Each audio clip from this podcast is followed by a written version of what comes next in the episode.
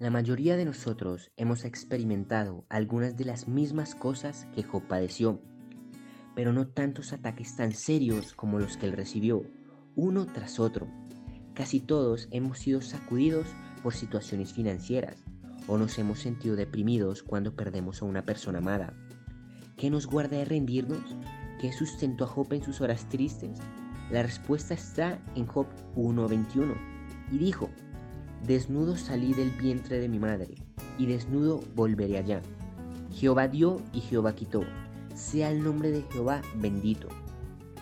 La palabra desnudo no solo implica cero posesiones, sino que también significa impotencia absoluta.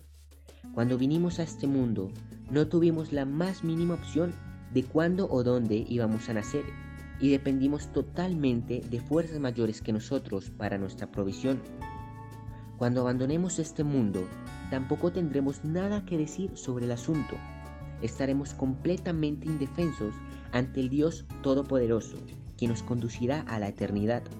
Entonces, ¿por qué no confiar en Él en esta vida corta? Nosotros no tenemos control sobre las cosas que la vida nos depara. Lo único que podemos controlar es nuestra respuesta a las circunstancias de la vida. Podemos escoger maldecir a Dios y desear estar muertos, como la esposa de Job. Podemos encontrar a alguien más a quien culpar, como los amigos de Job. O podemos confiar en Dios para que nos ayude en nuestros problemas, como lo hizo Job. El hombre que sufre puede maldecir y culpar, o como un niño puede apelar al nombre del Padre. Así que hermanos, los invito a que confíen plenamente en Dios, así como un hijo confía en sus padres. Recordemos lo que Dios nos dice en Hebreos 13:5. Sean vuestras costumbres sin avaricia, contentos con lo que tenéis ahora, porque Él dijo, no te desampararé ni te dejaré.